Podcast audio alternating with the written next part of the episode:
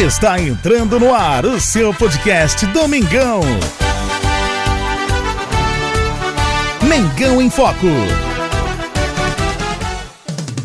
Apresentação: Jesus e TH.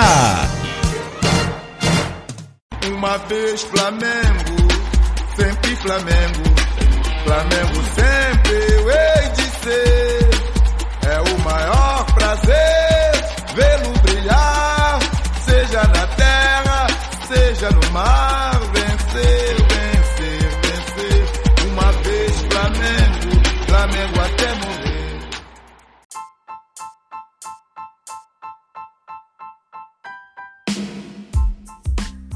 Salve, salve nação rubro-negra, Jesus com vocês mais uma vez. Aqui é Mengão em Foco, trazendo informações e um bate-papo sobre o Mengão Queridão. Hoje, sabadão, tem jogo do Mengão Queridão às 19 horas. Amanhã é eleição, então jogo às 19 horas.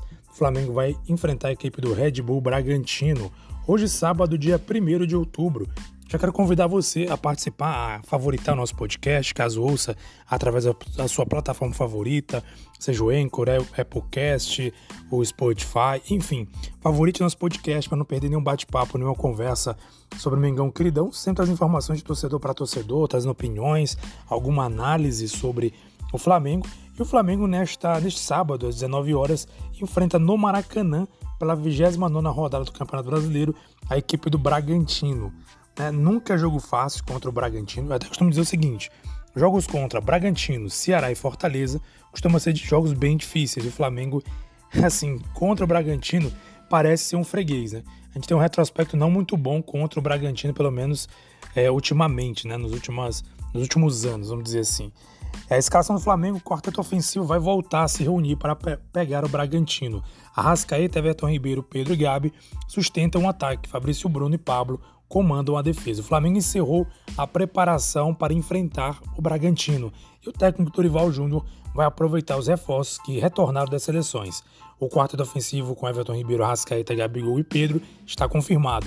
Além disso, o último treino no Ninho do Urubu indica o Flamengo com um sistema defensivo alternativo. Felipe Luiz e Davi Luiz serão poupados, enquanto Léo Pereira cumprirá a suspensão, assim como João Gomes e Mateuzinho. Então, provável time que vai enfrentar a equipe do Bragantino é Santos, Rodinei, Fabrício Bruno, Pablo e Ayrton Lucas, Thiago Maia, Vidal, Everton Ribeiro e Arrascaeta, Pedro e Gabigol. Seja o time titular, voltando aí para enfrentar a equipe do Bragantino. Varela, que também estava com o Uruguai, deve ser opção no banco, enquanto Pulgar trata entorse no tornozelo esquerdo. A partir a partida está marcada para sábado às 19 horas no Maracanã, pela 29 rodada do Campeonato Brasileiro. O Flamengo está com 45 pontos e precisa da vitória para recuperar a vaga no G4. Nesse momento, o Flamengo está em quinto lugar. Então, o Flamengo tem que vencer e também, claro, torcer por outros resultados para reconquistar a sua vaga no G4. Então, galera, é isso aí, gente. É esperar que o Flamengo faça um bom jogo. O Bragantino nunca é um time fácil de se enfrentar. É um time complicadíssimo se enfrentar, sempre dá trabalho para o Flamengo. Como eu disse, no retrospecto recente, né, tem tido até vantagem sobre o Flamengo. Então é, a gente tem que tomar muito cuidado com o time do Bragantino e torcer né, para que, que o Flamengo venha aí a fazer é, um grande jogo e consiga vencer. Até porque, gente, a questão de vitória agora não é para conquistar título brasileiro. A gente sabe que é pouco provável que o Flamengo consiga ser campeão brasileiro. Mas para manter uma sequência ou retomar uma sequência às vésperas de duas finais.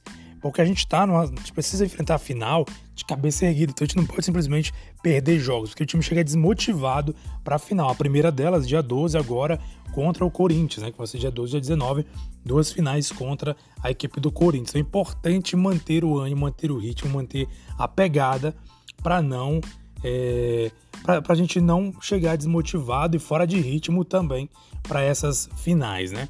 Outra informação interessante sobre o Gabigol, mais um Gabigol do Flamengo, se torna o quinto maior artilheiro dos pontos corridos. Olha só, ídolo do Flamengo, Gabigol, atingiu mais uma marca importante na carreira. Com os dois gols na derrota para o Fortaleza, o atacante se tornou o quinto maior artilheiro do Brasileirão na era dos pontos corridos. Camisa 9 soma 103 gols na competição, um a mais que Alexandro, ex-jogador internacional, Vasco e do próprio Flamengo. É isso aí, galera. Mais marcas batidas pelo Gabigol. Gabigol é marca em cima de marca.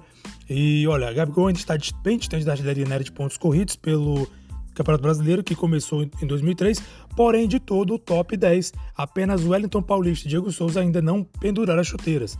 Vale ressaltar que o atacante rubro-negro tem apenas 26 anos de contrato com o Flamengo até dezembro de 2024. Então, olha só, para ter ideia, o, o que está mais longe de alcançar, que está em atividade ainda, é o Diego Souza, né?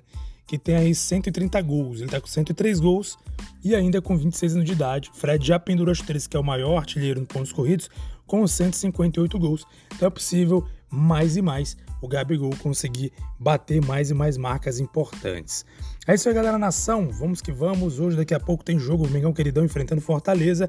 E a gente é só torcida pro Flamengo continuar, retomar, na verdade, o caminho da vitória. Os caminhos da vitória após duas derrotas consecutivas no Campeonato Brasileiro. Um abraço, nação, saudações rubro-negras e até mais. Segunda-feira a gente se encontra em mais um podcast Mengão em Foco.